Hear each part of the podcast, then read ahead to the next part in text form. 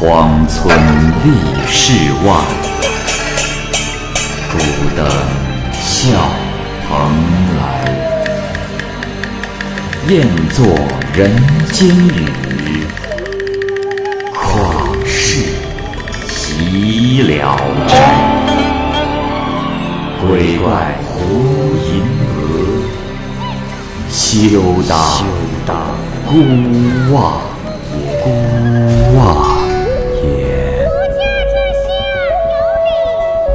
白话《聊斋故事》。《聊斋故事》之石清虚。蚂蚁播讲。邢云飞是顺天人，喜欢收藏石头，只要看见好看的石头，便重金收藏。偶然有一次啊，他在湖边捕鱼，突然间感觉有个东西挂住了渔网，他潜水取出一看。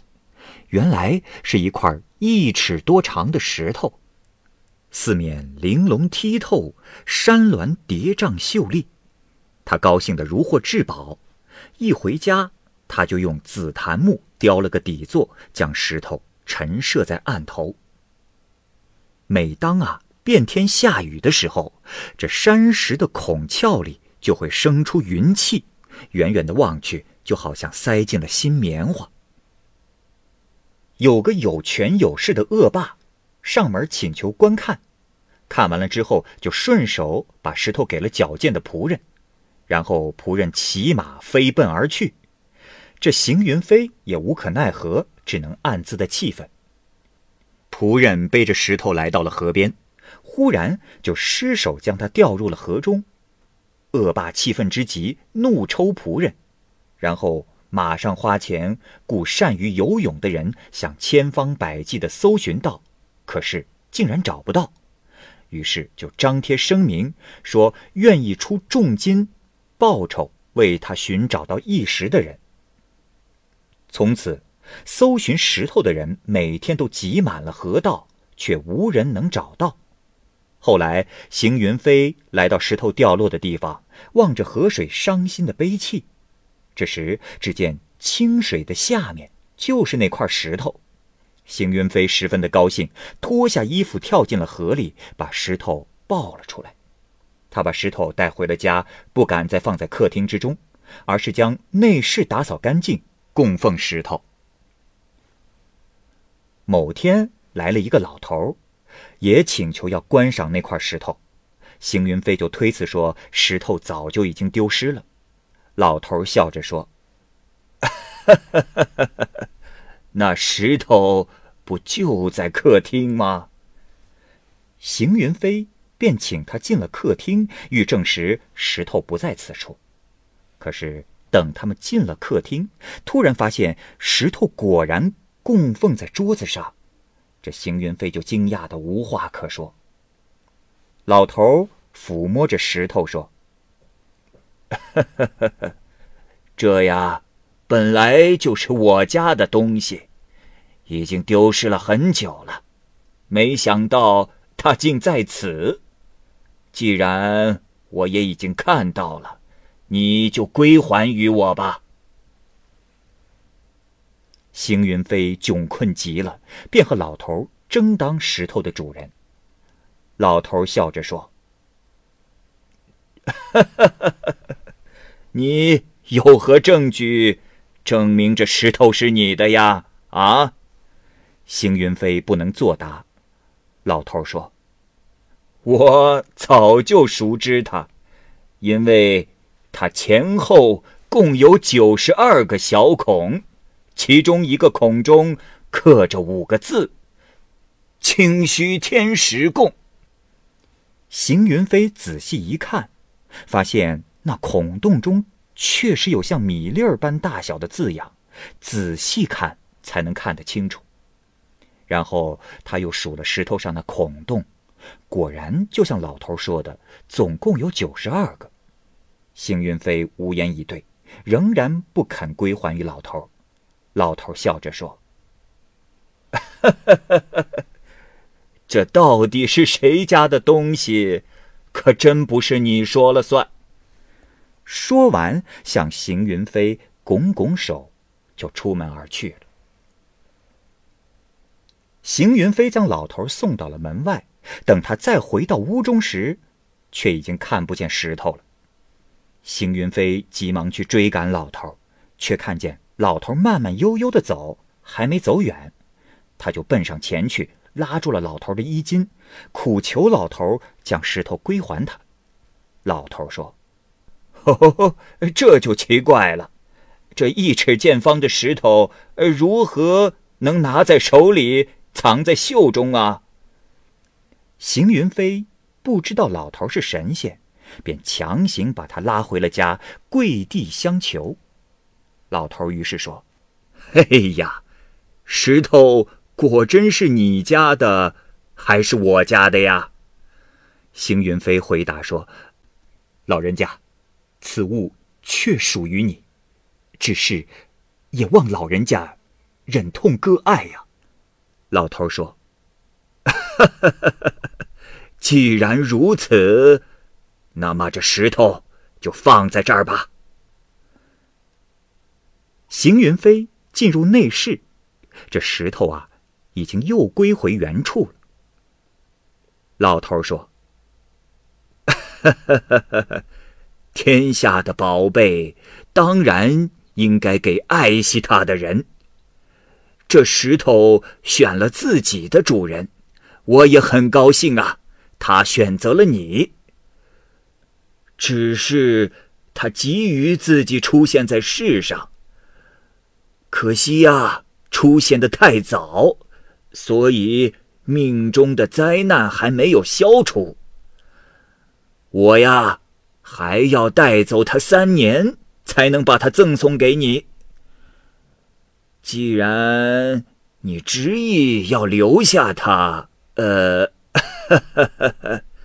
那就得拿你三年的寿命，这样才能让他陪你一辈子。你愿意吗？啊？邢云飞说：“啊。”老人家，我愿意。老头于是用两手指捏一个小孔，那小孔立即软的像泥巴一样，随着他的两手指一起捏合。等他封完了三个孔，老头说：“官人，这石头上的小孔数量就是你的寿命。”说完就起身告辞。邢云飞苦苦的挽留他，那老头去意非常的坚决，怎么都不肯留下性命。就这样过了一年多，这天，邢云飞有事外出。晚上的时候，有个贼闯进了他的家中。家中的东西什么都没丢，只是将石头偷走了。邢云飞回到家中，不由得悲痛欲绝。他花钱四处的找探，但是没有任何的踪迹。又过了几年，这邢云飞偶然到报国寺，看见一个人正在卖一块石头，那石头非常的眼熟，正是自己丢掉的那块，他便要上前去认领。可是卖石头的人不服，便与邢云飞到官府辩驳。官府的人问道。堂下之人，你可有何凭证说这石头是自己的？嗯？卖石头的人能说出石头上的小孔数，邢云飞就问他还有什么特征，可是那人却说不出了。邢云飞于是说出那小孔里还有五个字和三个指痕，于是这公理才得以伸张。官府的人将石头判回给了邢云飞。官府准备仗打卖石头的，可是这卖石之人声称啊，自己是用二十两银子在集市上买的。官府呢，也就算了，把他放了。邢云飞就带着石头回家，用锦缎把石头裹起来，藏在匣子里，时不时的拿出来欣赏一下。每次在欣赏之前啊，都会烧香拜佛。有一个尚书想用一百两银子买这块石头，邢云飞说：“啊，大人恕罪，即使大人出一万两，小人也不会将它卖掉。”尚书大怒，暗中用别的事儿来重伤邢云飞，邢云飞被囚入狱，把家里的田产都拿去抵押。尚书托别人向邢云飞的儿子暗示以石交人，儿子将此事告诉邢云飞，邢云飞是宁死也不肯交出石头。妻子私下呀就和儿子商量，把石头献给了尚书家。邢云飞出狱之后得知了此事，大骂妻子，殴打儿子，几次是要上吊自杀，都被家里人发觉救了回来。这才得以不死。一天夜里，他听到一个男子前来，自称石清虚。他安慰邢云飞不要悲伤，说：“官人，我是特意要和你分别一年多的。明年八月二十日天刚亮的时候，你前往海岱门，可以花两千文铜钱。”把我买回来。邢云飞从梦中得知了石头的下落，很是高兴，谨慎的记下了日期。再说那块石头在尚书的家中，再无雨前冒气的奇异景象。时间一长，这尚书也就不再把石头看得很珍贵了。第二年，尚书因罪被罢了官，不久也就死了。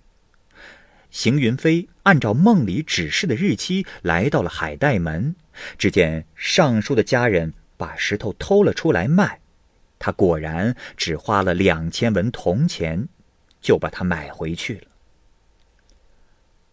后来，邢云飞活到了八十九岁，自备棺材，嘱咐儿子一定要用石头来做陪葬。